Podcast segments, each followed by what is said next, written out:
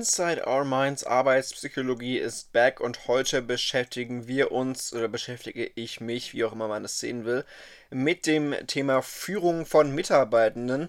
Wird, glaube ich, ein recht umfangreiches Kapitel, weil es unter anderem wieder um viele Theorien ging. Werde natürlich versuchen, dass wir immer äh, möglichst gut zu komprimieren, beziehungsweise weiß ich nicht, ob ich das immer komprimiere oder dann doch eher noch in aller Länge irgendwie exerziere, aber zumindest da einen Überblick zu verschaffen über diese verschiedenen Theorien, die es da so gibt. Ja, was kann man generell sagen zur Führung von Mitarbeitenden? Es gibt verschiedene Definitionen von Führung und unterschiedliche Aspekte natürlich, die es bei Führung zu beachten gilt. Ähm, Neuberger 2002 sagte, Führung sei eine unmittelbare, absichtliche und zielbezogene Einflussnahme einer Person auf das Verhalten einer anderen Person. Felfe 2005 hat es ein bisschen umfangreicher definiert als zielbezogene soziale Beeinflussung von Einstellungen und Verhalten von Einzelpersonen sowie der Interaktion in und zwischen Gruppen mit dem Zweck, gemeinsam bestimmte Ziele zu erreichen. Also da geht es auch gleich ein bisschen mehr um diesen Gruppenbegriff bei Felfe. Ähm, aber ja, es geschieht auch hier meistens absichtlich, wird aber eben als Gruppenphänomen beschrieben von Felfer. Aber das haben beide Definitionen unter anderem eben gemeinsam. Es geht um eine absichtliche ja, Einflussnahme, wenn man es so nennen will. Ähm, ich würde auch behaupten, dass Führung auch unterbewusst oder unbewusst passieren kann. Aber klar, wenn ich jetzt irgendwie Chef bin, dann will ich ja schon auch aktiv und bewusst vielleicht meine Mitarbeitenden beeinflussen. Ähm, generell kann man sagen, zeigt sich der Führungserfolg auf drei Ebenen, nämlich auf der materiellen, immateriellen und personellen Ebene. Das heißt, ich kann Führungserfolg dann im Ende in Gewinn und Wachstum ausdrücken, obwohl es natürlich schwierig zu sagen ist, welcher Anteil des Erfolges jetzt gleich auf meine Führung zurückzuführen ist. Immateriell, also sowas wie Verbesserungsvorschläge. Ich kann natürlich auch sagen, okay, das haben meine weil das hat meinen Führungserfolg ähm, gebracht. Das ist dann nicht immer nur auf Materielles zurückzuführen, sondern könnte zum Beispiel ja auch einfach eine verbesserte Stimmung sein im Team. Oder die personelle Ebene, also Commitment. Ich kann eben in den Mitarbeitenden im besten Fall etwas bewirken, kann deren Engagement, deren Arbeitseifer etc. eventuell verbessern. Man kann auch unterscheiden zwischen der personalisierten und der entpersonalisierten Führung. Das ist dann vielleicht so ein bisschen das, was ich gerade meinte mit, ähm, man kann auch implizit vielleicht führen, denn bei der entpersonalisierten Führung ist es eben so, dass ein Führungswille oder ein Führungsgedanke Einfluss nimmt, ohne dass da jetzt wirklich eine Person eingreift. Also es gibt da in einem guten Unternehmen zumindest implizite Normen, Regeln und so weiter, wie man sich zu verhalten hat. Und dann braucht es auch nicht immer so den Chef, der da jetzt äh, irgendwie die Stimme erhebt, sondern es geht auch um diese impliziten Normen, die dann zu Führungsgedanken äh, führen können oder eben äh, Veränderungen auslösen können. Also da vielleicht wichtig zu wissen, dass es eine Unterscheidung gibt, aber der Fokus in der Organisationspsychologie liegt eben auf der personalisierten Führung logischerweise, weil sich diese natürlich auch viel besser beschreiben lässt. Wir haben ein integratives Rahmenkonzept zu Führungserfolg nach Rosenstiel. Im Prinzip hat er nur alles das nochmal zusammengefasst, was wir jetzt auch schon gesagt haben. Also es gibt drei Einflussgrößen im Prinzip, nämlich die Person des Führenden, das Führungsverhalten und den Führungserfolg. Person des Führenden, da sind dann solche Faktoren aufgeführt wie die Intelligenz des Führenden, sowas wie deklaratives und prozedurales Wissen, auch die sozialen Kompetenzen und die Big Five, die natürlich alle dann beim Führenden oder bei der Führenden eine Rolle spielen, logischerweise. Führungsverhalten, da geht es dann um den Führungsstil, da werden wir dann auch noch ein bisschen was zu hören. Gibt ja autoritative und kooperative Stile, aber auch wie, sowas wie Dimensionen des, Führungsverhaltens, die Interpretation der Führungsrolle, natürlich auch die Verstärkung des äh, erwünschten Verhaltens. Sowas wie transaktionale und transformationale Führung werden wir noch hören, aber auch sowas wie symbolische Führung oder Vorbildverhalten. Ich glaube, symbolische Führung hatten wir auch schon drüber gesprochen, dass das unter anderem eben auch diese Normen und Werte sind oder sowas wie eine Uniform könnte auch eine Form von symbolischer Führung sein. Ähm, oder auch äh, ja, ein Ausdruck von Führungsklima eventuell. Dann die Führungserfolge, wie eben gerade schon gesagt, man oder Rosenstiel hat er unterschieden zwischen dem geführten Verhalten und äh, dann noch der Effizienz disaggregiert und Effizienz aggregiert. Das heißt, wir haben eben das Geführtenverhalten, also die Art und Weise, wie die Geführten reagieren, mit Arbeitszufriedenheit im Optimalfall, mit äh, Commitment, auch mit Engagement oder im schlimmsten Fall mit Kündigung. Ähm, und wir haben die Effizienz dis disaggregiert, das heißt sowas wie Problemlösungen, Verbesserungsvorschläge, ähm, Planabweichungen, Arbeitsunfälle, also sowas, was dann quasi dazu führt, dass es eben Führungserfolg oder Führungsmisserfolg gibt und eben Effizienz aggregiert, das heißt dann quasi das, was geführten Ver äh, Verhalten plus Effizienz disaggregiert letzten Endes ausmacht. Also wenn man das beides dann zusammennimmt, ergibt sich die aggregierte Effizienz, wenn man so will. Und das drückt sich dann eben aus in Wachstum, Gewinn, Umsatz, Marktanteil und Produktivität. Aber zuvor eben, wie gesagt, das geführten Verhalten und die dis disaggregierte Effizienz. Das ergibt dann sozusagen zusammen die aggregierte Effizienz nach Rosenstiel. Aber, und das ist eben auch noch wichtig, wenn wir dann über die Theorien reden, das Ganze ist natürlich auch noch beeinflusst von der Situation. Man muss die Führungssituation auch mit einbeziehen. Das heißt unter anderem die Kultur, auch das politische System des Landes, die Branchenzugehörigkeit der Organisation, sowas wie die Verfassung und der rechtliche Rahmen der, der Firma, die Organisationsstruktur, die Funktion, auch die Größe, Struktur und Klima der Gruppe, Persönlichkeitsmerkmale der Gruppenmitglieder oder auch die Machtbasis auch da werden wir dann noch was zu hören, wenn es um Machtbasen geht. Also all das äh, kann dann die ähm, Situation natürlich noch beeinflussen und wie wir dann auch noch in den Theorien umgesetzt hören werden, ist das letztlich auch maßgeblich. Diese Situation kann, wie wir eben aus der Sozialpsychologie wissen, dann eben auch Persönlichkeitsmerkmale nochmal beeinflussen oder auch erstmal bedingen. Ja, wie ist das mit den Forschungsansätzen generell? Bis Ende der 1940er Jahre waren das eher eigenschafts- und trade-orientierte oder theoretische Ansätze im Mittelpunkt. Ähm, bis Ende der 1960er Jahre ging es dann um Verhalten und Verhaltensstile und bis Anfang der 1980er Jahre dann eher um situative und kontingenztheoretische Ansätze. Heute liegt der Fokus, der Fokus eher wieder auf der Persönlichkeit des Führenden. Ist also, also so ein bisschen auch der Spiegel der Forschung. Ähm, wir wissen ja auch noch von M1 im Optimalfall, dass es eben zuerst auch so um, um äh, Freud und um Behaviorismus ging. Dann irgendwann ging es so zum Kognitiven über und daraus hat, hat sich dann auch die Sozialpsychologie entwickelt. Und das spiegelt sich ja hier äh, irgendwie auch wieder, dass wir zuerst eben die Eigenschaften haben, dann das Verhalten, dann wiederum die Situationen. Und jetzt haben wir aber wieder eine Rück Rückbesinnung quasi zur Persönlichkeit. Ähm, es gibt generell gesagt nach Möslein 2004 fünf primäre Ansätze, nehm, nämlich eben die eben besagten Eigenschaftstheorien, verhaltenstheoretische Konzepte, situationsorientierte Theorien, interaktionsorientierte Konzepte, also dann auch natürlich äh, Shoutout an M7 an der Stelle, weil es natürlich auch immer die äh, das Zusammenspiel gibt aus Person und Situation, aber auch die Transformationstheorien. Und jetzt werden wir eben diese verschiedenen ähm, Theorien kennenlernen, die sich eben aus diesen verschiedenen Konzepten dann auch ergeben.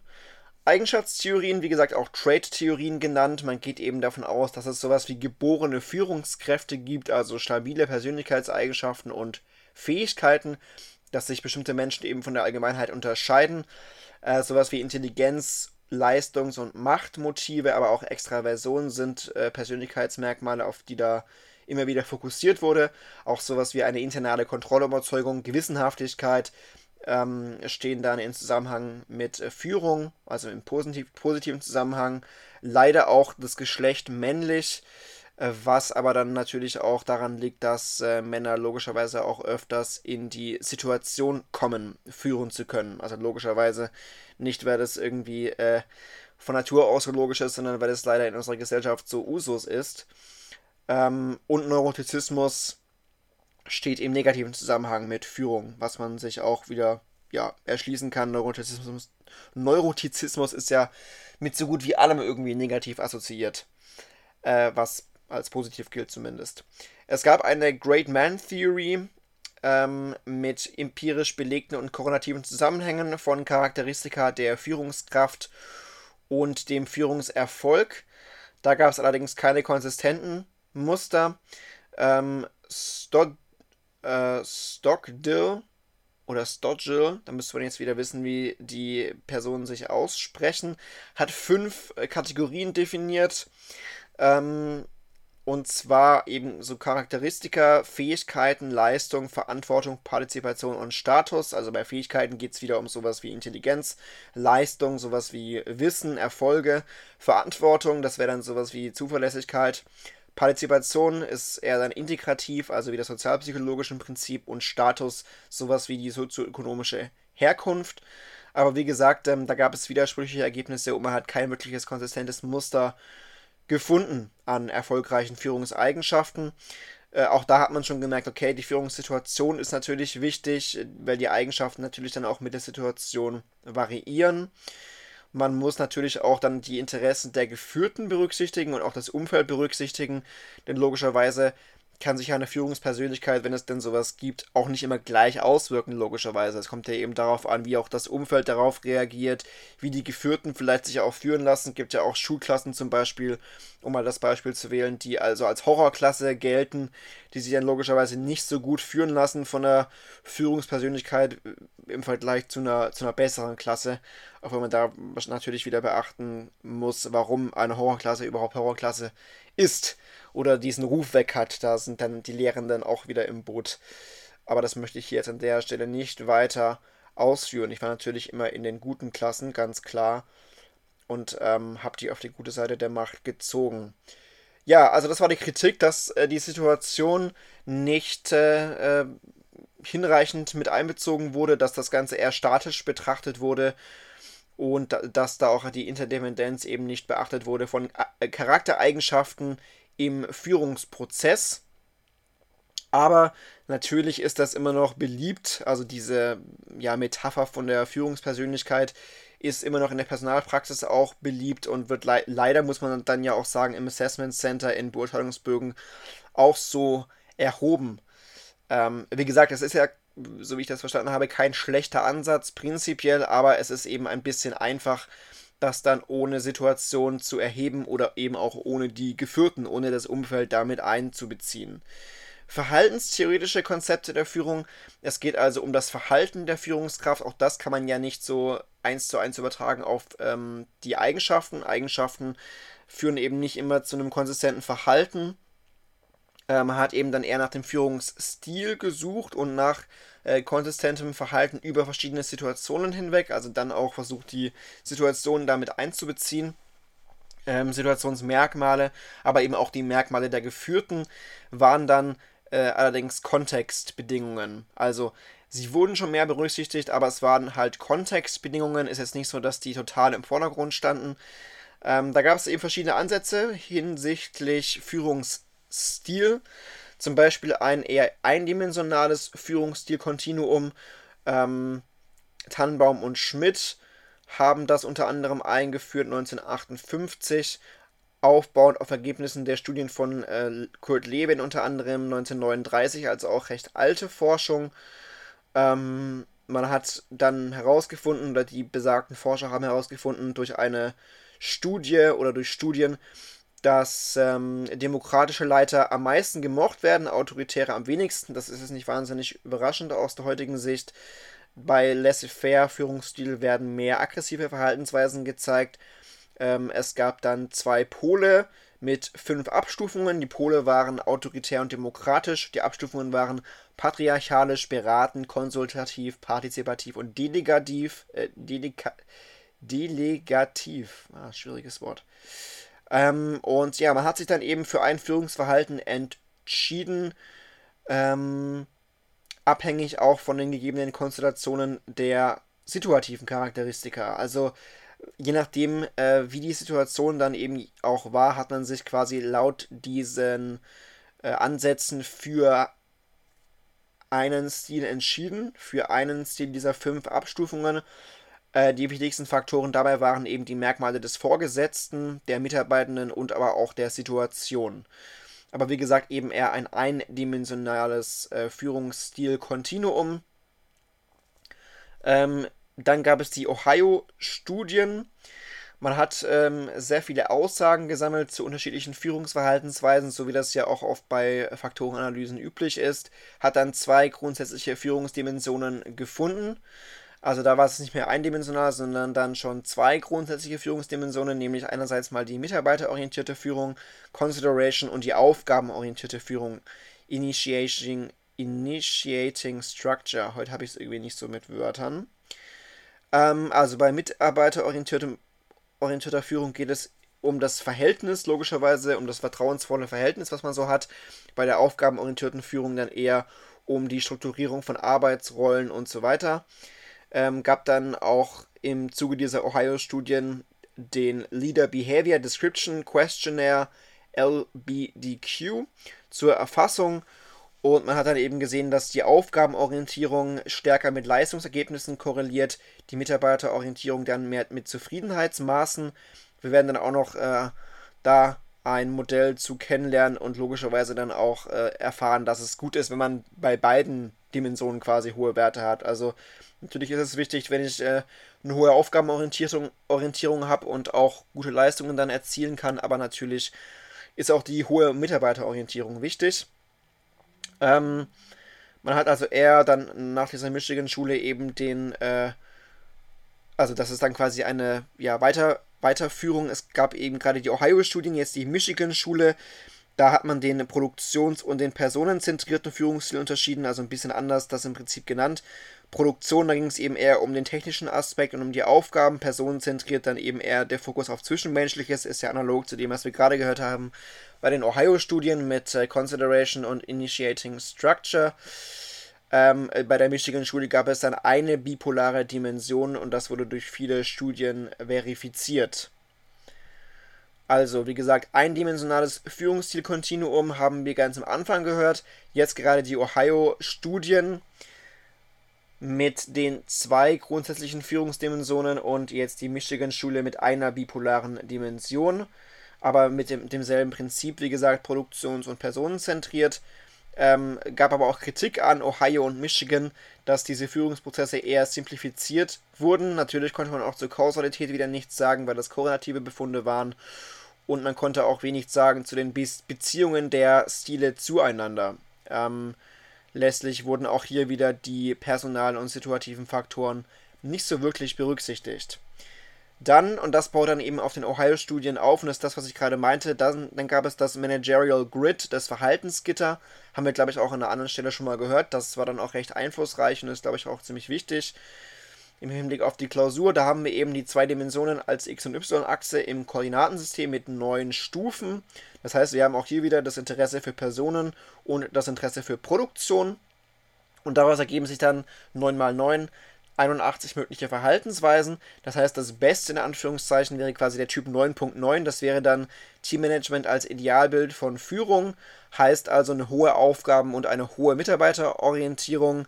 Das wäre das Optimal äh, quasi laut diesem Managerial Grid. Man kann dann auch ein Sechs-Phasen-Programm durchlaufen im Zuge dieses Managerial Grids, um dann das, dieses neuen Typ, äh, typ 9.9 Verhalten zu lehren.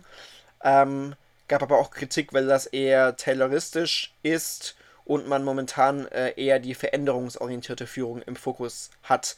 Also wir werden dann auch noch zur transformationalen Führung kommen und da ist das eben ganz entscheidend, diese, die, dieser Wandel, ja, dass man äh, veränderungsorientiert führt und ähm, ja, diese Einteilung mit diesen 9x9 ist vielleicht eher dann ein bisschen altmodischer und ja, eben äh, tayloristisch. Deshalb hat da der Juckel finde ich, hört sich sehr schwäbisch an. Ich gehe nicht davon aus, dass Juckel schwäbisch ist. Der wird auch mit Y geschrieben. Ähm, ja, er hat eine weitere Dimension noch hinzugeführt, nämlich die äh, Veränderungsorientierung. Also er hat dann dieses 9x9-Verfahren noch eben um die Veränderungsorientierung erweitert, um das dann ein bisschen äh, ja, zeitgemäßer zu gestalten. Äh, Gary Juckel heißt er übrigens, ich habe gegoogelt. Also doch nicht so schwäbisch, wie ich dachte. Ähm, ja, zu diesen Typen nochmal. Also ich habe schon gesagt, 9.9 wäre dann quasi das Beste, wenn man so will. Gibt natürlich auch 1.1 als krasses, äh, krasser Kontrast. Äh, das wäre die geringstmögliche Einwirkung auf Arbeitsleistung und auf die Menschen. 9.1 zum Beispiel würde bedeuten, man hat eine wirksame Arbeitsleistung ohne viel Rücksicht auf Zwischenmenschliches. 5.5 wäre sozusagen das Mittelmaß, also eine ausreichende Arbeitsleistung und ein Ausbalancieren der Notwendigkeit zur Leistung und Aufrechterhaltung der zu erfüllenden Arbeitsleistung. 1.9 zum Beispiel wäre, dass man äh, das Zwischenmenschliche sehr beachtet, ähm, aber dass dann eventuell darunter dann auch das Arbeitstempo leidet. Ja, situationsorientierte Ansätze, wir haben es gehört, wurde immer mehr berücksichtigt, war aber eher so eine Kontextvariable. Jetzt haben wir das natürlich ein bisschen äh, mehr drin. Also äh, die Annahme, ob Führungsverhalten effizient ist, hängt eben primär von der Situation ab und der damit verbundenen Einschätzung und Reaktion des Führenden. Da haben wir das Kontingenzmodell von Fiedler. Die Kernaussage, die Gruppenleistung hängt von der Passung von Führungsstil und Führungssituation ab. Also der Führungsstil muss zur Führungssituation passen. Da haben wir dann drei Dimensionen, nämlich die Gruppenatmosphäre, die Aufgabenstrukturiertheit und die Positionsmacht. Und daraus ergeben sich dann acht verschiedene Führungssituationen. Also die Gruppenatmosphäre ergibt sich aus dem sogenannten LPC-Wert. Die Aufgabenstrukturiertheit besagt eben, dass es natürlich günstiger ist, wenn ich strukturierte Aufgaben habe, dann ist Führung einfach einfacher und bei der Positionsmacht geht es um die Möglichkeit des Führenden zu belohnen oder zu bestrafen. Also da, auch das wurde berücksichtigt. Logischerweise gibt es auch nicht immer so die, die Situationen, um, sage ich mal, die, ähm, ja, die Mitarbeitenden vielleicht auch zu belohnen und zu bestrafen. Also ähm, Führung lässt sich natürlich nicht in jeder Situation auch gleich gut anwenden, sozusagen. Das sind die Situationsvariablen und wie gesagt, daraus ergeben sich dann verschiedene Situationen. Allerdings hat man dann das Problem der tatsächlichen Gruppenleistung, die sich auch auf diesen LPC-Wert auswirkt. Der ist also recht unklar definiert, dieser LPC-Wert. Und es gibt in diesem ganzen Kontingenzmodell auch äh, konfundierte Beziehungen. Ähm, ich habe dann noch ein bisschen, äh, natürlich hochwissenschaftlich, wie ich hier arbeite, äh, Wikipedia bemüht, weil ich immer finde, das ist äh, zur Einordnung noch ein bisschen äh, besser, wenn man sich das ein bisschen noch äh, näher anschaut. Also Wikipedia sagt, die Kontingenztheorie ist ein Denkmodell, eben in der Führungsforschung, ähm, dass in der Unternehmensführung vor allem die Abhängigkeit des Vorgesetzten von seinen persönlichen Eigenschaften und von der Beziehung zu den Geführten thematisiert. Also es geht um die Eigenschaften und um die Beziehung zu den Geführten ähm, wird eben zum situativen Führungsstil zugerechnet, wurde von Fred Edward Fiedler in den 1960ern geprägt und definiert eben den Führungserfolg als Zusammenspiel von Führungsstil und Führungssituation. Ähm, vielleicht nochmal zu den Grundlagen. Also man kann den Führungsstil eben nicht von den Persönlichkeitseigenschaften abtrennen, logischerweise, weil eben Persönlichkeit mit Führungsfähigkeit zusammenhängt. Das besagt dieses Modell. Ähm, aber, also es geht dann eher darum in diesem Modell, dass man die Situation so lange verändert, bis sie auf die jeweilige Führungskraft und deren Führungsstileigenschaften passt.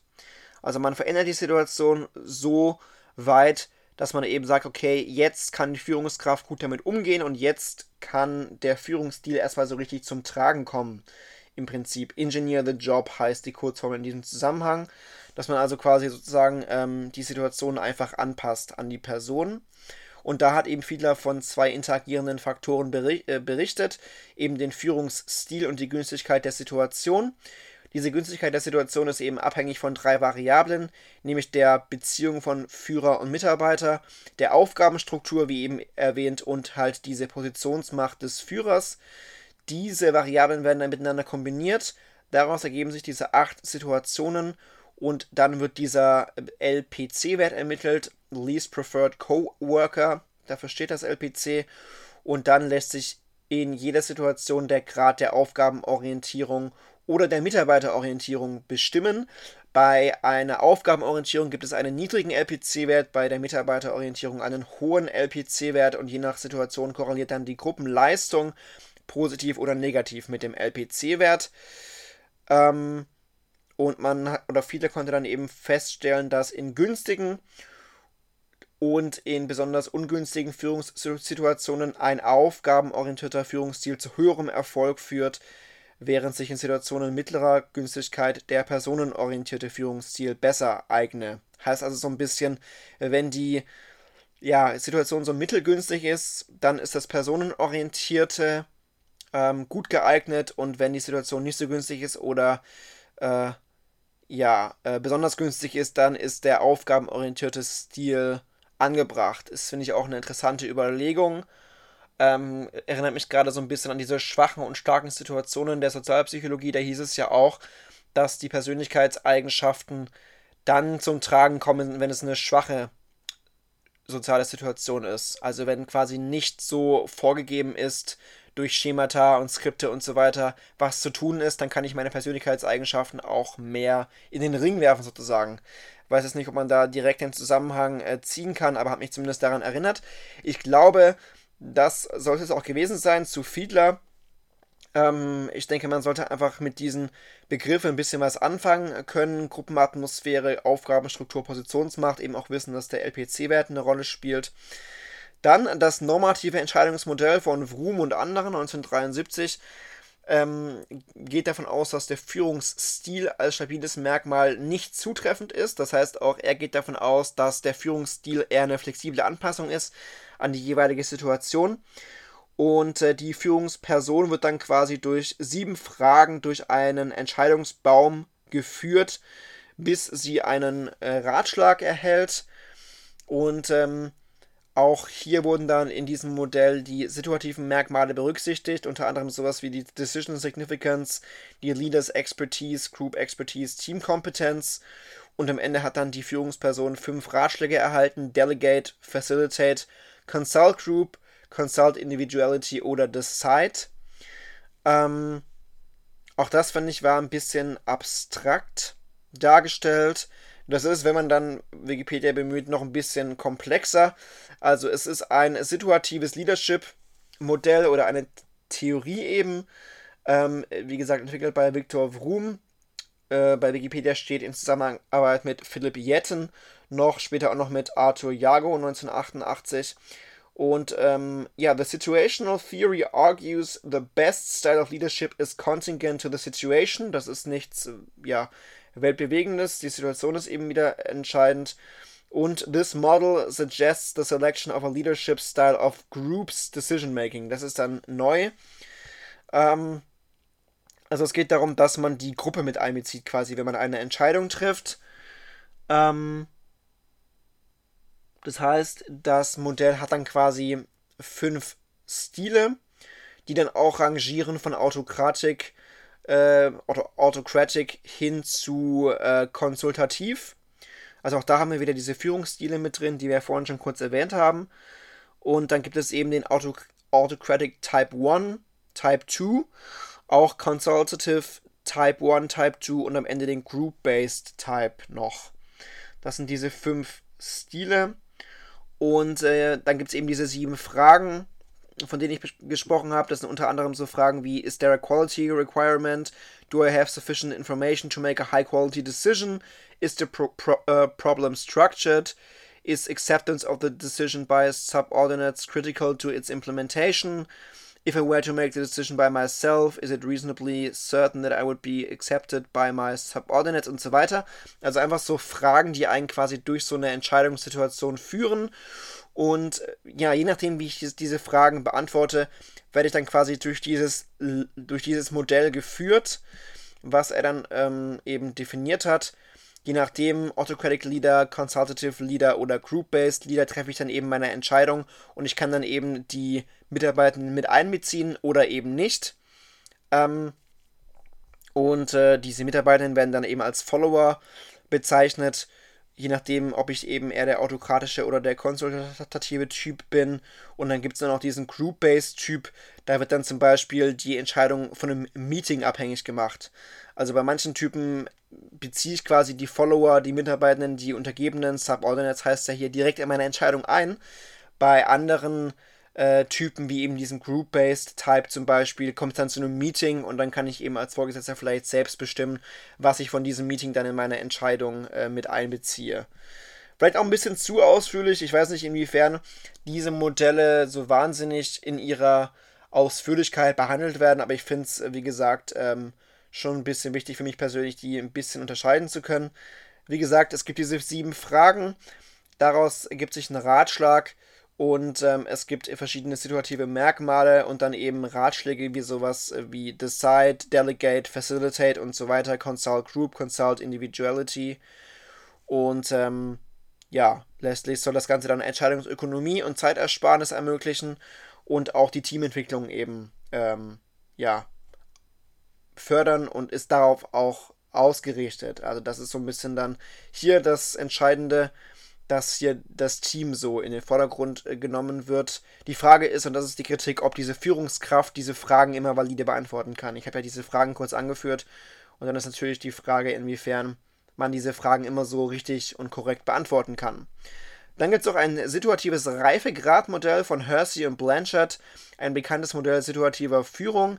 Es gibt eben zwei verschiedene Reifegradkomponenten, nämlich die psychologische und die arbeitsbezogene Reife. Daraus ergeben sich dann die vier Reifegrade und Führungs, vier Führungsstile auch, nämlich Telling, Selling, Participating und Delegating. Kritik ist, dass das Ganze auch stark simplifiziert wurde, dass der Begriff Reife auch nicht klar operationalisiert wurde.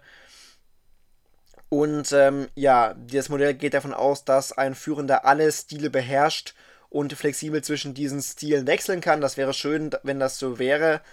Aber die Frage ist, ob das ja wirklich eben jede Führungskraft so kann. Also, das ist ein Teilaspekt einer Modell von Paul Hersey und Ken Blanchard, nämlich die, die, die Theorie des situativen Führens und das Reifegradmodell ist eben ein Teilaspekt dessen. Und nach diesem Modell soll eben die Führungskraft einen zum Reifegrad des Mitarbeiters passenden Führungsstil wählen was ja auch so ein bisschen äh, krass differenziert irgendwie nach dem Motto, okay, die eine Mitarbeiterin äh, verdient den Führungsstil, der andere irgendwie den Führungsstil.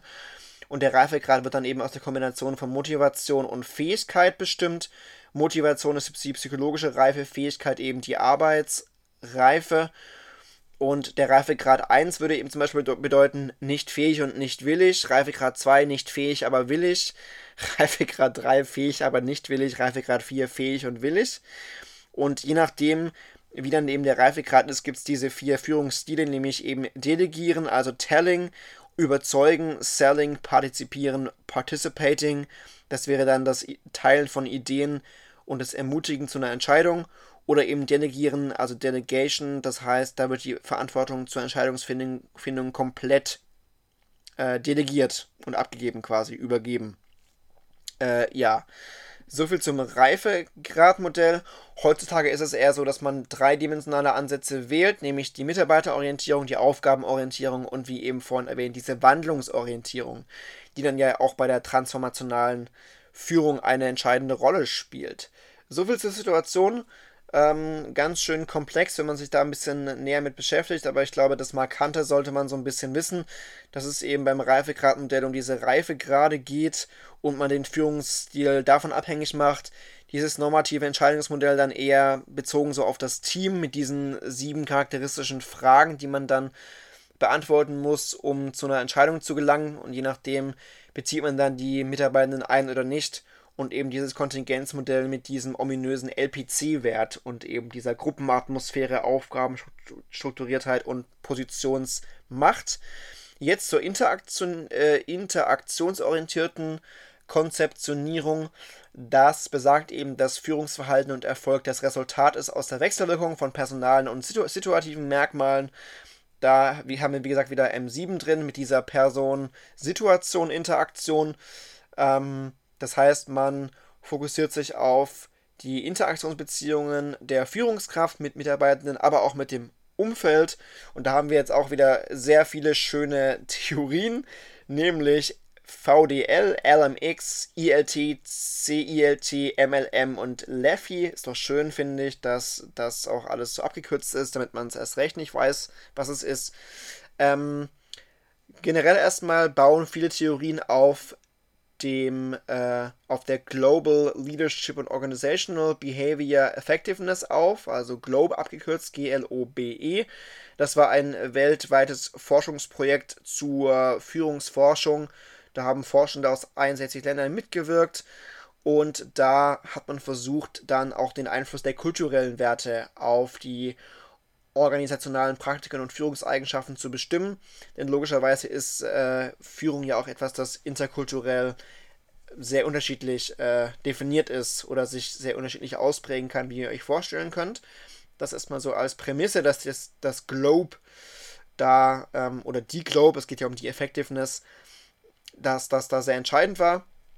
Jetzt zu diesen einzelnen Theorien, also VDL, Vertical Diet Linkage Theory, LMX, Leader Member Exchange Theory. Bei ELT und CELT geht es um Implicit Leadership Theory und Cultural Endorsed Implicit Leadership Theory. MLM, die Multiple Linkage Theory oder das Multiple Linkage Model und LEFI steht für Leader Environment Follower Interaction Model. Also, da wäre wieder eine ganze Menge mit drin. Wunderbar. Angefangen mal mit Vertical Diet Linkage Theory. Is a theory that deals with the individual diet relationships formed between leaders and their subordinates. Das ist ja erstmal gut zu wissen. Wir wissen noch aus M4, eine Diade ist einfach eine Beziehung. Geht also um die Beziehung zwischen leaders and their subordinates.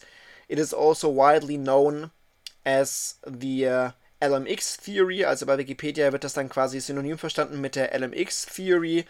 Ähm, allerdings wird das jetzt in unseren Unterlagen eher noch getrennt oder nochmal äh, spezifisch quasi behandelt. Bei der Vertical Diet Linkage Theory geht es eben darum, um äh, Types of Leaders, Subordinate Relationships ähm, und auch dann um die In-Group und um die Out-Group. Also da ist die Unterscheidung in In-Group und Out-Group im weiteren Verlauf dann äh, wichtig. Und ähm, ja, diese Beziehung zwischen Manager und Subordinates äh, vollzieht sich in drei Phasen oder Stages eben im Zuge dieser Vertical Diet Linkage Theory, nämlich eine Role-Taking Stage, also da wird quasi die Rolle eingenommen, die Role-Making Stage, also the new members of the team are integrated within the team by starting to work with äh, Existent Members. Da beginnt dann quasi die Arbeit und ähm, man kann erstmal die Work Ethics unter Beweis stellen, kann erstmal Ideen und so weiter äh, beitragen. Und dann die dritte Stage wäre die Rule, äh, Role Routinization Stage also, oder Routinization Stage, also quasi die Rollen werden dann ähm, sind dann routinisiert. Boah, Englisch ist nicht so meins. Also es ist einfach eine Routine dann, die einfach äh, einge getreten ist. Routines amongst the members and the leader are likely to occur in the final stage. Ähm, ja, das ist mal erstmal so ein bisschen was zur Vertical Diet Linkage Theory. Und das wurde dann quasi weitergeführt zur LMX. Also, wie gesagt, man fokussiert sich erstmal bei der VDL auf die diadische Beziehung, ähm, die sich eben in vertikalen Diaden entwickelt, diese Beziehung. Deshalb spricht man eben von der Vertical Diet Linkage Theory. Ähm, diese Wechselbeziehung kann eben formell oder informell beeinflusst werden. Ähm, man zeigt natürlich unterschiedliches Verhalten gegenüber den unterschiedlichen Mitarbeitenden. Man verhält sich nicht gegenüber jedem Mitarbeitenden gleich, logischerweise. Ähm, das ist, war eine, was ziemlich Neues, denn es gab zum Beispiel den Average Leadership Ansatz oder Style. Und da war eben die Annahme, die Prämisse, dass sich die Führungskraft je, quasi konsistent verhält, also gegenüber jedem Geführten, jeder äh, Geführten verhält man sich gleich. Und bei der VDL ist es dann eben anders, ja? die hat eben postuliert, naja, nee, man verhält sich jedem gegenüber oder jeder gegenüber eben anders. Und ähm, ja, jede Kombination ist eben unterschiedlich auch in der Art, im, Ver in, im Verhalten und auch in der Qualität aber das ist eben nochmal äh, charakteristisch und das geht ja auch, äh, oder habe ich ja gerade schon gesagt, wir haben eben die Unterscheidung da zwischen In-Group und Out-Group.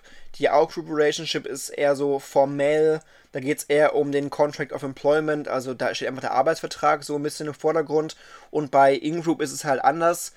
Ähm, da gibt es auch mehr Zugang zu Ressourcen, unter anderem für die, die der In-Group quasi angehören und ähm, die Beziehungen sind doch einfach intensiver es gibt äh, ja einen anderen Informationsaustausch auch und so weiter. Finde ich auch einen spannenden Ansatz, dass man da diese Unterscheidung macht zwischen In-Group und Out-Group.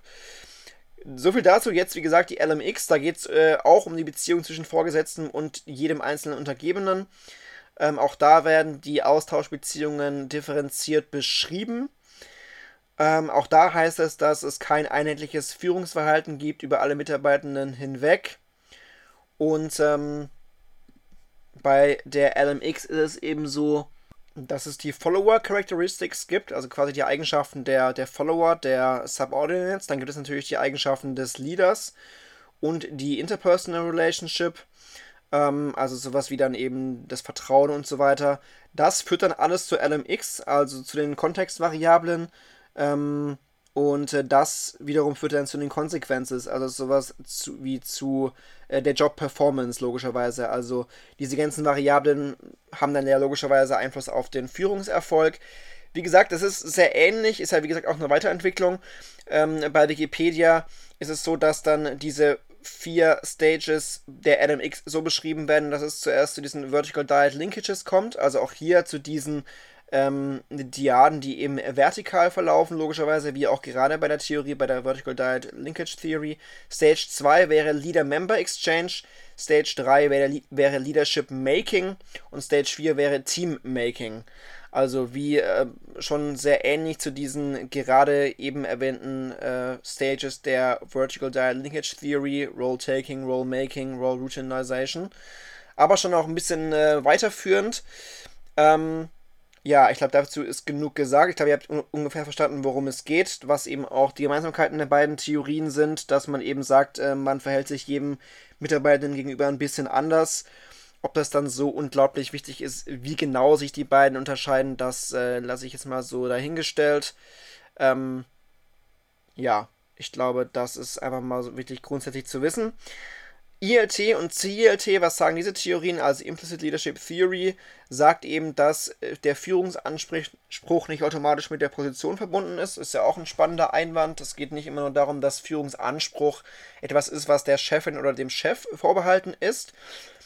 Nein, das wird auch von den Geführten attribuiert. Attributionstheorie ist ja, finde ich, auch eine sehr spannende Theorie. Das heißt, ich schreibe intersubjektiv also jedes Individuum schreibt einem Führenden äh, Führungseigenschaften zu.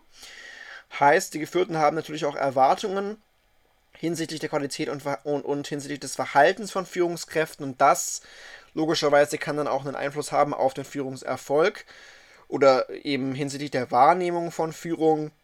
Und diese Existenz von Führung wird eben dann angenommen, wenn ein Vergleich von Eigenschaften und Verhalten einer Person mit dem Prototyp der Führungskraft ausreichend passend ist. Ja, das heißt, ich habe ein Bild im Kopf, wie Führung sein muss, sage dann, okay, ähm, den Joe Biden, den äh, finde ich cool, der passt zu dem, was für mich Führung bedeutet und schon habe ich Führung zugeschrieben.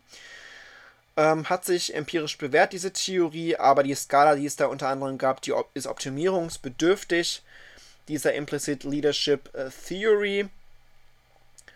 Ähm, ja, wurde eben von Robert Lord und Colleagues entwickelt. Da gibt es dann auch gar nicht mehr so viel hinzuzufügen. Also Cognitive Theory of Leadership, uh, based on the idea that individuals create cognitive representations of the world and use these preconceived notions to interpret their surroundings and control their behaviors. Also um, ihr, um ihre Umgebung zu interpretieren und um ihre Verhalten auch zu kontrollieren. Group members have implicit expectations and assumptions about the personal characteristics, traits, and qualities that are in inherent in a leader. Genau, das ist, glaube ich, relativ äh, einleuchtend, was damit gemeint ist. Finde ich, wie gesagt, auch einen guten Ansatz. Attribution finde ich immer gut. Wir haben es gleich geschafft. MLM, Multiple, Multiple Linkage Model. Es geht um die Wechselspiele zwischen den verschiedenen Formaten des Führungsverhaltens mit den Mitarbeitern, ihren Leistungen und Fähigkeiten sowie den Organisations- und Kooperationsstrukturen und den Ressourcen. Das heißt, man äh, hat dann hier ein Multiple Linkage. Man geht nicht mehr nur aus von den Mitarbeitenden und den Führungspersonen, sondern dann eben auch noch, man bezieht das Führungsverhalten mit ein, die Leistungen mit ein, Fähigkeiten mit ein, auch die Strukturen der Organisation und der Kooperation. Da gibt es also noch viel mehr Linkages quasi. Das ist übrigens wieder eine Theorie, die von unserem Freund Juckel äh, entworfen wurde. Leffy, Leader Environment Follower Interaction Model, Wofford 1982. Hier geht es um die Gestaltungsmöglichkeiten zur Steigerung der Effektivität von Führungskräften, also eher hier wieder so ein bisschen zielorientiert. Man hat hier im Rahmen des Modells versucht darzustellen, wie man äh, die Effektivität von Führungskräften denn steigern kann. Das soll es erstmal ein bisschen gewesen sein. Ich hoffe, das ist ein bisschen klar geworden, wie sich diese Theorien so ein bisschen auszeichnen. Jetzt zu den Transformationstheorien. Ähm, wie gesagt, eher so im Gegensatz zu diesen traditionelleren Ansätzen. Es geht da eher um die Motivation durch die Vermittlung von attraktiven Visionen, überzeugenden Zielen und Vorbildfunktionen. Ich habe das ja schon gesagt, der Wandel ist da entscheidend, aber eben auch äh, der Begriff charismatischer Führung ähm, ist ja auch so ein geflügelter Begriff. Charisma, gefühlt hört man das auch ständig. Ähm, nach Konga und Kanungo 1987. Was ist charismatische Führung? Es geht da bei den beiden um Arbeiten von Max Weber als Basis und ähm, ursprünglich, ja, wie, wie sieht das ursprünglich aus nach Konga und Kanungo? Der attributionsbasierte Ansatz, das heißt auch hier wieder wird Charisma einer Führungskraft zugeschrieben, auf Grundlage von Verhalten, Expertise, aber auch auf Grundlage von situationalen Variablen. Ähm, ja, wie, wie zeichnet sich das aus? Es geht darum, dass man eine innovative, aber realistische Vision artikuliert, dass man vielleicht auch das mit ungewöhnlichen Mitteln umzusetzen versucht, dass man bereit ist, dafür selbst Opfer zu bringen und dass man ähm, auch auf der emotionalen Ebene kommuniziert. Also wenn ich das so lese, muss ich sofort an die King's Speech zum Beispiel denken. Das war innovativ, auch, naja, zumindest einigermaßen realistisch. Ähm, ungewöhnliche Mittel, ja, mit, anhand dieser Rede. Man äh, bringt da vielleicht selbst auch Opfer, hat äh, eine emotionale Ansprache und bindet, das ist auch nochmal ein Merkmal hier dieser ursprünglichen Form, Mitarbeiter mit ein und zeigt denen Chancen und Möglichkeiten auf. Ähm, und die persönliche Identifikation ist eben auch ganz wichtig, dass man auch die dann letztlich das Verhalten übernimmt dieser charismatischen Persönlichkeiten der wichtigste Mechanismus, das ist eben die Übernahme und die Internalisierung der Werte und Normen der Führungskraft. Das ist eher, wie gesagt, so, wie gesagt, diese ursprüngliche Form der Theorie nach Konga und Kanungo. Äh, House hat es ein bisschen äh, anders aufgefasst, beziehungsweise Juckel 2010, charismatische Führung, Weiterentwicklung mit Fokus auf menschliche Motivation und Wirkungsmechanismen. Ähm, demnach ist Expertise keine nötige Grundlage für charismatische Führung. Das heißt, das ist nicht irgendwie Experten äh, vorbehalten, sondern wir haben neun charakteristische Verhaltensweisen, die sich aber auch decken mit dem, was wir gerade schon gehört haben. Also wir haben erstens mal Formulierung einer attraktiven Vision. Wir haben Nutzung starker expressiver Kommunikation, das Auf sich nehmen persönlicher Risiken und Opfer, ähm, das Formulieren hoher Erwartungen Optimismus und Vertrauen, Vorbildverhalten in Übereinstimmung mit der Vision, Impression Management, Förderung der Identifikation mit der Gruppe und Empowerment der Geführten als diese neuen ähm, Verhaltensweisen. Shamir hat dann nochmal Wirkung, Wirkungsmechanismen definiert, nämlich die persönliche Identifikation der Geführten mit der Führungskraft, die soziale Identifikation, also sowas wie Stolz, den man empfindet, Internalisierung natürlich und die Verstärkung der kollektiven und individuellen Selbstwirksamkeit. Vielleicht ein bisschen psychologischer auch äh, dann definiert mit Internalisierung, mit der Selbstwirksamkeit und so weiter. Das zum Charisma, äh, dann ein bisschen davon weggehend die transformationale Führung allgemein.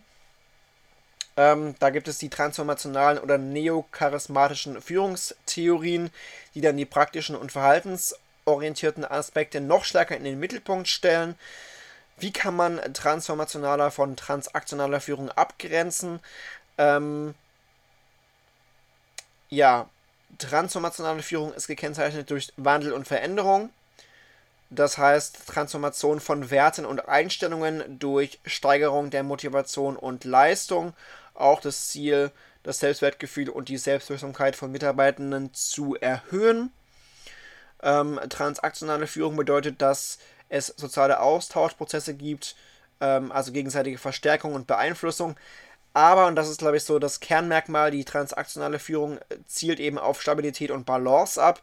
Transformationale äh, Führung eben, wie gesagt, ähm, da geht es viel um Veränderung, um die Transformation von Werten und Einstellungen und eben auch um die Erhöhung von Selbstwirksamkeit. Da ist also die Optimierung auch ziemlich mit drin.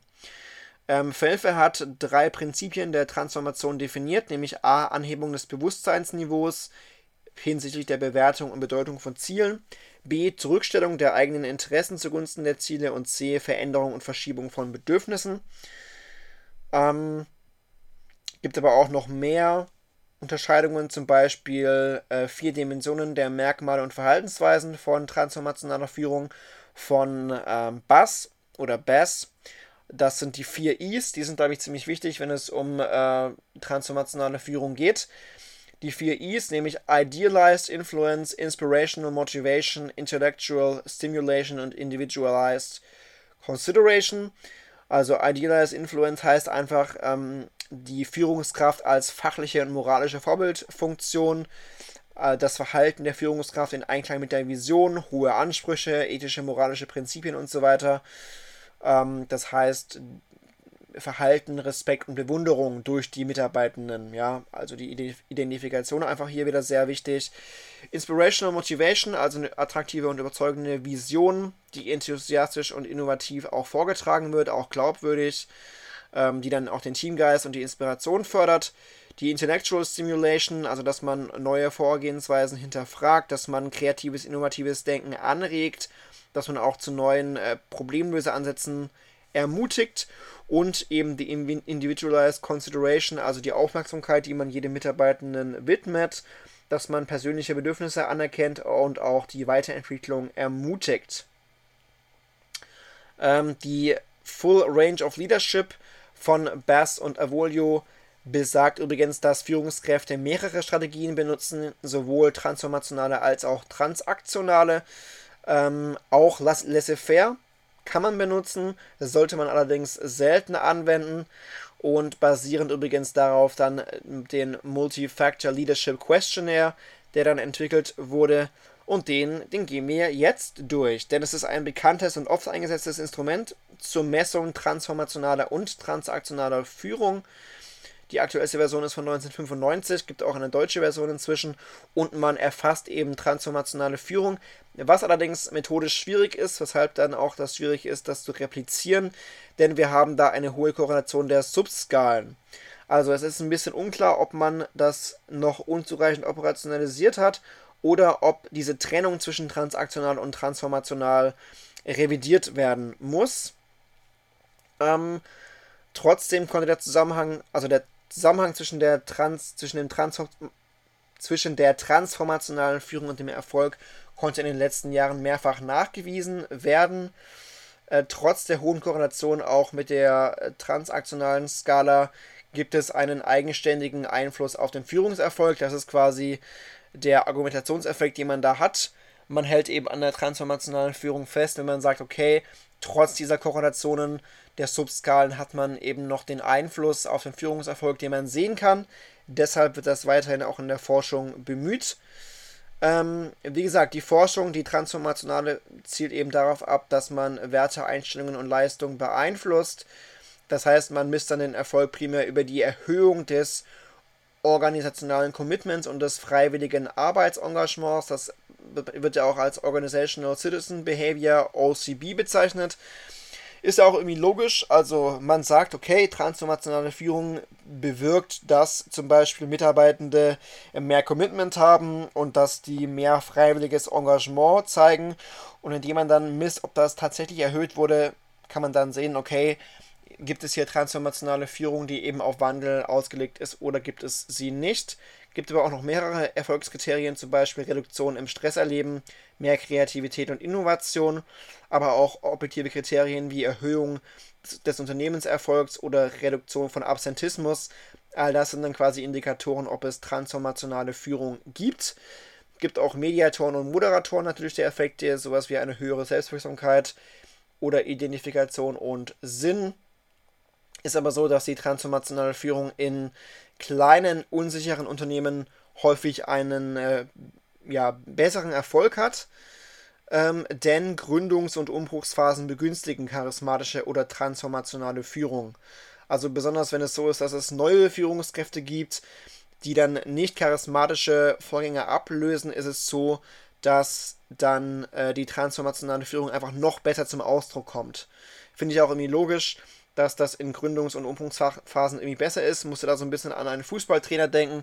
Es ist eben oft so, wenn ähm, zumindest hört man das immer in den Medien, wenn ein Fußballtrainer, der vielleicht eher noch so traditionelle Ansätze hat oder der die Mannschaft nicht, nicht so abholen kann, wenn der dann weg ist und dann kommt vielleicht ein neuer Trainer, der charismatischer ist, der auch irgendwie neue Ansätze mitbringt, ist es meistens so, dass die Mannschaften ziemlich krass reagieren, dass dann auch meistens äh, die Siege folgen nach der Entlassung, ist vielleicht auch der, der Grund, warum so viele Mannschaften immer noch auf Entlassungen setzen von Trainern anstatt da Vertrauen auszusprechen, wenn man sich dann von diesem Wandel, von, diesem, von dieser Aufbruchstimmung auch immer sehr viel erhofft, nämlich drei Punkte im Fußball.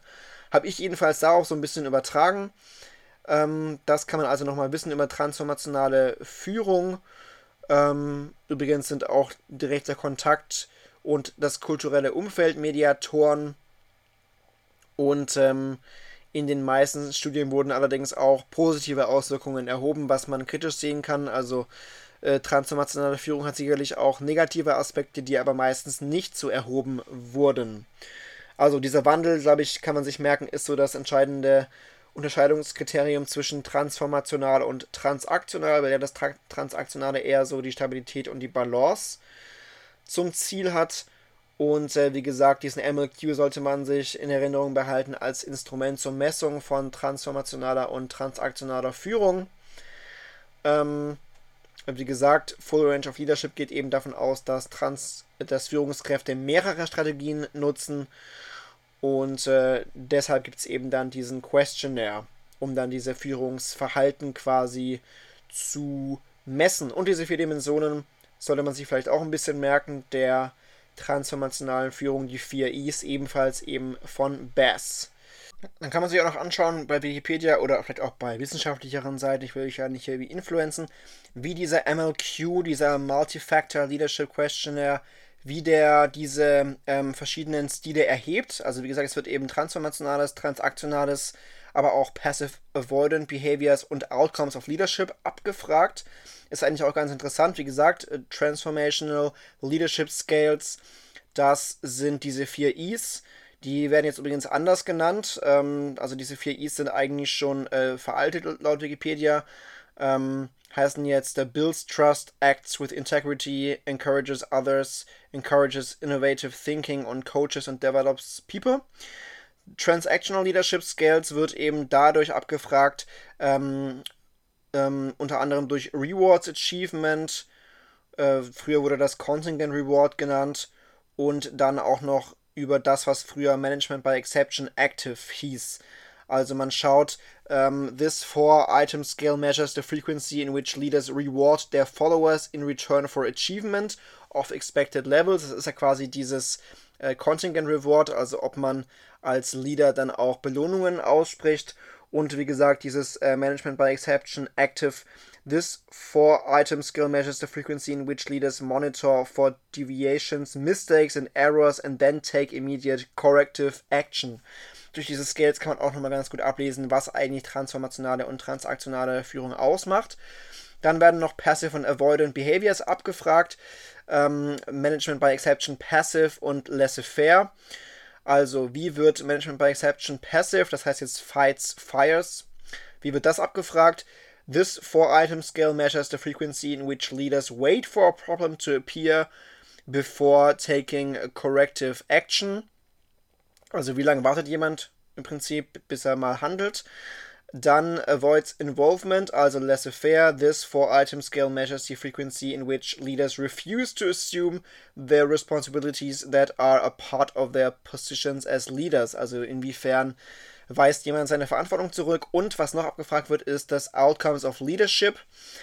Ähm, unter anderem Extra Effort, Effectiveness und Satisfaction with the Leadership. Also da wird dann zum Beispiel abgefragt, in which leaders are perceived to be able to influence their followers to do more than they are expected to do. Also wie kann jemand jemanden motivieren, mehr zu machen, als er eigentlich muss.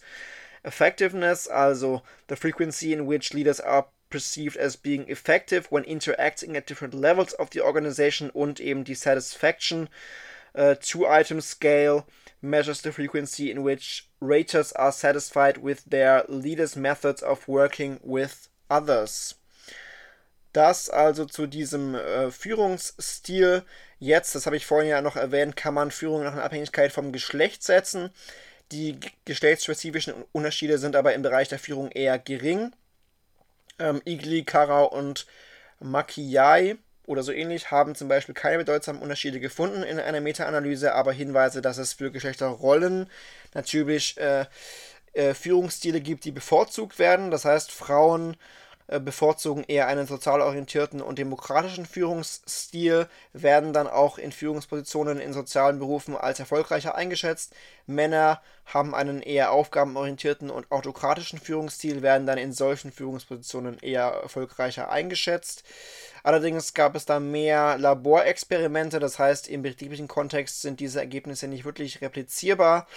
Natürlich sind die Geschlechterunterschiede auch wieder von situativen Kontextmerkmalen abhängig. Also es ist ja leider immer noch so, dass Frauen in Führungspositionen unterrepräsentiert sind, dass aber der Anteil immerhin steigt.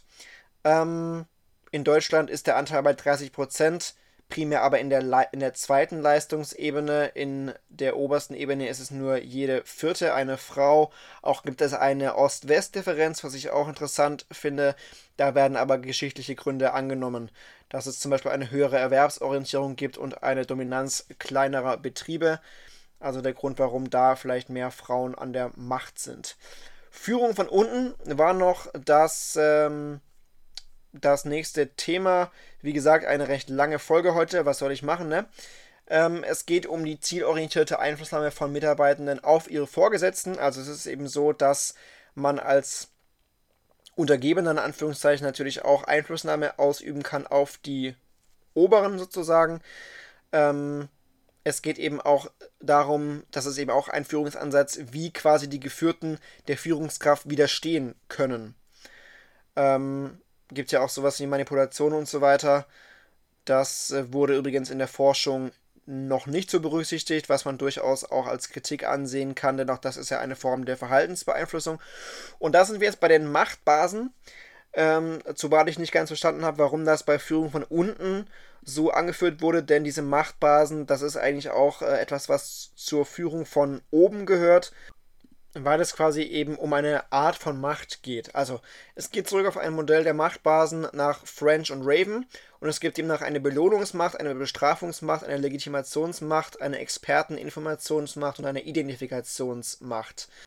Also generell ist die Machtbasentheorie eine relationale Theorie, nach welcher ein Akteur A, der Machtunterlegene, deshalb über einen Akteur B, der Machtunterlegene, Macht ausüben kann, weil ihm bestimmte Machtbasen oder Grundlagen der Macht zur Verfügung stehen. Also es geht nicht allgemein um eine absolute Fähigkeit vom A, sondern es ist eben abhängig von Bs Bedarf an der jeweiligen Machtbasis. Vielleicht ist das auch so ein Grund, warum es eben dann doch aufgeführt wird bei der Führung von unten. Ähm, denn ähm, es geht eben um das quasi, was B sozusagen braucht an der Machtbasis. Also es ist auch abhängig, wie gesagt, davon, äh, wie sehr der B oder die B eine Machtbasis sozusagen braucht. Also die Knappheit der Ressource kann man das auch nennen. Man geht davon aus, dass der A über bestimmte Ressourcen verfügt, die ihm Macht über B verleihen. Ähm, und da gibt es eben diese verschiedenen Mächte, nämlich die legitime Macht. Also man lässt sich eben beeinflussen, wenn man der Ansicht ist, der Beeinflussende habe ein Recht dazu. Das geht dann sehr auf diese Autorität zurück. Gibt ja auch diesen Authority Bias, dass man Autoritäten automatisch me meistens mehr vertraut. Die Macht durch Belohnung, Reward. Also äh, es geht eben um die Fähigkeit des Machtausübenden, Belohnungen zu vergeben. Ähm, ja, die Macht durch Belohnung bezieht sich eben zum Beispiel auf die Möglichkeit von Vorgesetzten, den Mitarbeitenden Vorteile, Beförderung und so weiter zu verschaffen. Das macht natürlich auch abhängig teilweise. Macht durch Zwang. Ähm, also Macht durch Zwang meint die Ausübung von negativen Einflüssen. Man kann ja zum Beispiel auch degradieren oder entlassen. Dann Macht durch Identifikation, also die Fähigkeit des Machtausübenden bei den Bezugspersonen ein Gefühl der Verbundenheit hervorzurufen. Das äh, wäre dann wieder sowas wie äh, Charisma oder geht auf Charisma zurück. Und Macht durch Wissen. Also hier entsteht Macht durch situationsbezogenes, wertvolles Wissen des Machtausübenden. Ähm, geht dann auf Fähigkeiten oder Erfahrungen des Machtausübenden zum Beispiel zurück. So kann man sich das ein bisschen vorstellen. Ja, wie kann man, oder das war, das war das zu den Machtbasen, wie gesagt, es geht eher darum, wie ein Machtausübender seine Macht eben ausüben kann, aber eben auch um den Bedarf an Ressourcen, den dann der oder die B in diesem Beispiel haben kann. Ähm, aber ein bisschen klassischer ist dann die Nutzung von Strategien durch Mitarbeitende, um Einfluss zu nehmen. Das wäre dann eine typische quasi Einflussnahme von unten ähm, nämlich unter anderem durch Rationalität und sachliche Argumente. Also logischerweise kann man auch durch äh, Argumente einfach ähm, Einfluss nehmen. Einschmeicheln wäre eine Art, es gibt zwölf äh, Strategien, Einschmeicheln wäre eine Art, Tauschangebote, das heißt eher so Reziprozität, ich mache was für dich, du machst was für mich. Blockieren, Druck ausüben, Assertivität, das ist eine, eine Art Druck ausüben, Assertivität. Self-Promotion, also Selbstdarstellung, persönliche Appelle, also appellieren an die Gefühle. Legitimation, das heißt auf die eigene Autorität pochen. Konsultation, also einfach nach Meinungen und Vorschlägen fragen. Inspirieren, inspirierende Appelle, würde wieder in die Charisma-Richtung gehen. Höhere Instanzen einschalten oder die Koalitionsbildung. Man kann da unterscheiden nach direktiv oder nicht direktiv. Also Druck ausüben wäre direktiv, ähm, rationales Überzeugen wäre nicht direktiv. Rationalität wird auch am häufigsten angewandt. Ähm, sowas wie Tauschangebote sind eher selten. Rationalität ist auch am ehesten erfolgreich, gefolgt von Einschmeicheln und Konsultationen. Also wenn man es mit äh, sachlichen Argumenten versucht, ist man dann meistens noch am erfolgreichsten. Übrigens bezieht sich der Erfolg auf bessere, auf eine bessere Leistungsbeurteilung durch den Vorgesetzten. Ähm, das Gehalt ist davon nur geringfügig beeinflusst, aber es geht eben um die Le Leistungsbeurteilung. Also man kann dann diese Informationen vielleicht auch nutzen, um zu manipulieren, wenn man das dann will, wenn man so beschaffen ist. Aber auch da sieht man, es ist immer am besten, sachliche Argumente eben äh, einzubringen, wenn man eine gute Leistungsbeurteilung haben will. Diese Führung von unten ist auch zunehmend bedeutsam, hat nach Nerdinger verschiedene Gründe, nämlich der Qualifikationswandel der Mitarbeitenden. Das heißt, ein Mitarbeiter ist heutzutage nicht mehr unbedingt schlechter qualifiziert als eine Führungskraft. Der Wandel im Organisationsverständnis, das heißt, wir haben heute eher flachere und dezentralisierte Organisationen. Wir haben den technischen Fortschritt, wir haben den Wertewandel, gerade geht es immer mehr um Individualismus und um, um, Unabhängigkeit und auch einen Wandel im Führungsverständnis. Das heißt, heute ist einfach Führung weniger mit Kontrollieren, mit Anleiten und so weiter assoziiert. Das sind alles Gründe nach Nährlinger, warum Führung von unten heute so bedeutsam ist.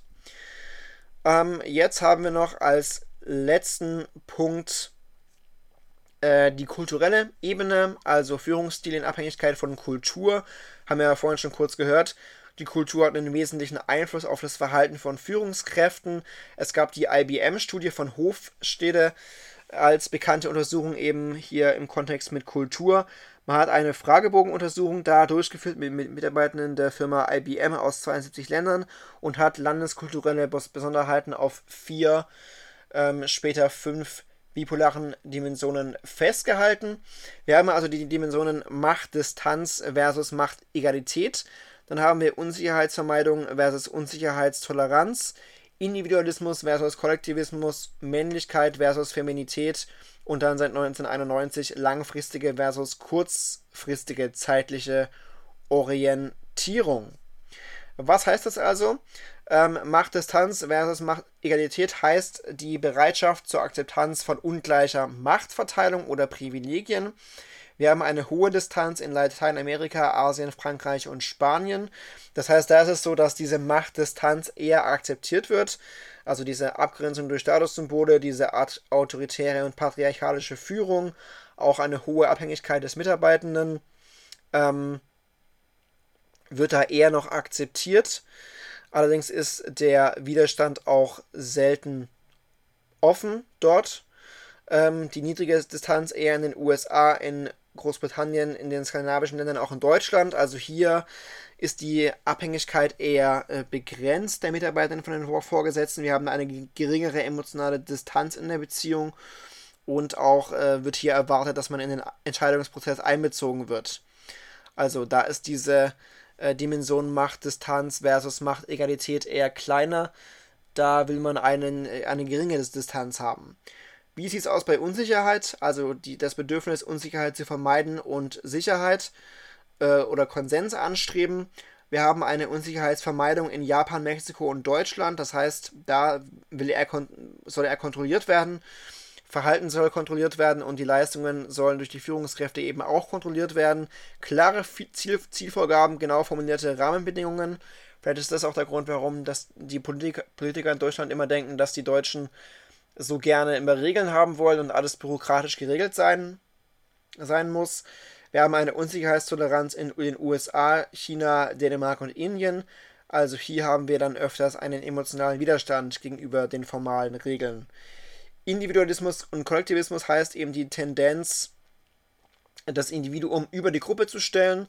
Den Individualismus haben wir eher im angloamerikanischen Raum und in den meisten europäischen Ländern. Die Beziehungen sind hier weniger eng, jeder sorgt für sich selbst. Die Verantwortung wird eher auf den Einzelnen übertragen. Kollektivismus haben wir eher in Lateinamerika und Asien, also die Entscheidungen sind hier eher in Gruppen und dann auch im Netzwerk organisiert. Männlichkeit versus Feminität heißt, die Betonung stereotyp männlicher Werte wie Konkurrenzbereitschaft und Selbstbewusstsein oder stereotyp femininer Werte wie die Förderung von sozialen Beziehungen. Maskulin ist es eher in Italien, Schweiz, Deutschland, Österreich und Großbritannien. Also wir haben hier diese implizit, implizite Vorstellung eines Vorgesetzten, ähm, welcher dann eher von, von männlichen oder vermeintlich männlichen, männlichen Eigenschaften gekennzeichnet ist, also sowas wie Selbstbewusstsein im Vordergrund und eine geringere Akzeptanz von Frauen in Führungspositionen. Feminin ist es eher in den skandinavischen Ländern wie Schweden, Norwegen, Dänemark und in den Niederlanden. Das heißt, eine stärkere Bereitschaft, ähm, persönliche und berufliche Anforderungen in Einklang zu bringen, den Konsens in Entscheidungsfindung den man da anstrebt und die Intuition auch als gefragte Eigenschaft und eben als letzte Dimension die langfristige und kurzfristige zeitliche Orientierung ähm, heißt die zeitliche Ausrichtung oder der Planungshorizont einer Gesellschaft. Das war dann eher eingeführt worden, um dann dieses östliche Konzept, also chinesisch-konfuzianisch, vom westlichen abzugrenzen. Das heißt, wir haben beim langfristigen eher eine Betonung von zukunftsrelevanten Werten, also sowas wie Sprache und Ausdauer. Und beim kurzfristigen geht es dann eher um die gegenwartsorientierten Werte und Traditionen, sowas wie Respekt und Stabilität. Gegenwartsorientiert ist dann eben eher so das äh, östliche und zukunftsrelevant dann eher das westliche. Diese Befunde von Hofstede konnten auch durch viele Folgestudien repliziert werden. Wir haben natürlich dann auch viele unterschiedliche Idealvorstellungen von Führung, je nachdem, wie diese Dimensionen ausgeprägt sind. Kritisiert wurde daran die nicht randomisierte Stichprobe. Wir haben eben diese IBM-Mitarbeitenden, das heißt eine primär gebildete Mittelschicht. Demnach kann man die Interpretierbarkeit und Generalisierbarkeit natürlich äh, auch hier nur beschränkt anführen. Ähm, und diese neueren interkulturellen Studien, die es so gibt, beziehen sich oft auf die Befunde aus dem GLOBE-Projekt, was wir ja schon angeführt haben. Das wird dazu also immer wieder verwendet. Ähm, wie gesagt, interessante Studie, wie gesagt, konnte auch repliziert werden. Die äh, ja, Interpretierbarkeit und Generalisierbarkeit ist trotzdem, wie gesagt, nur limitiert möglich. Vielen Dank fürs Zuhören, wenn ihr bis jetzt äh, auch durchgehalten habt. Ich glaube, das war ziemlich viel Gelaber, auch ziemlich schnelles Gelaber.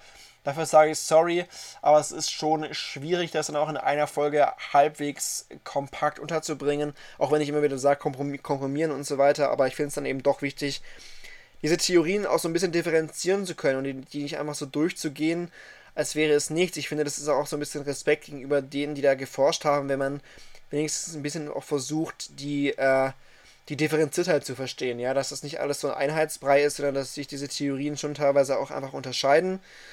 Ähm, also vielen Dank fürs Zuhören. Wie gesagt, Führung von unten, Nutzung von Strategien zur Einflussnahme haben wir gehört. Diese verschiedenen Arten von Macht haben wir gehört, geschlechtsspezifisches, transformational, transaktional haben wir gehört, auch den MLQ-Questionnaire in dem Zusammenhang die vier Dimensionen von transformationaler Führung, die vier Is.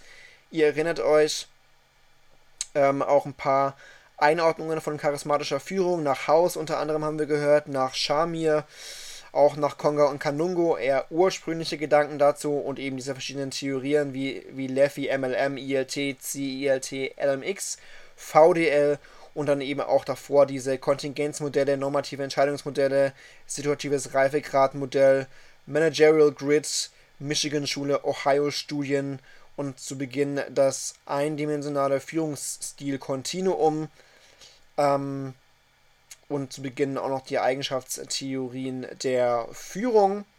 Wie gesagt, ähm, das soll es gewesen sein. Genau, Führungserfolg hatten wir auch noch zu Beginn und das integrative Rahmenkonzept, was man also unter Führungserfolg auch so versteht. Ja, vielen Dank äh, fürs Zuhören. Das war's. Bleibt gesund. Vielleicht hört man sich in der nächsten Folge wieder. Dann geht es übrigens um Mitarbeitermotivation und andere organisationspsychologische Indikatoren. Ciao und tschüss.